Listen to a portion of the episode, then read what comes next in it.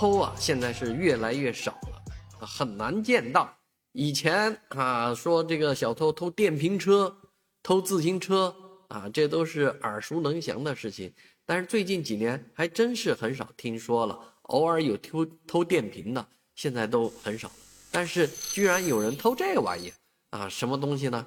你们家门口的消防栓里面的那个喷淋头啊，这个叫什么消防带用的枪头？哎，就那玩意儿，有人偷。啊，据说他偷到以后能卖五块钱一个，啊，赚五块钱，但是他偷的太多了，啊，一天能偷五百多个，啊，太惊人了。所以这样玩意儿盯上买了，他偷走了，那影响的是每个人的安全，啊，这个小区的楼道安全就受到极大的影响。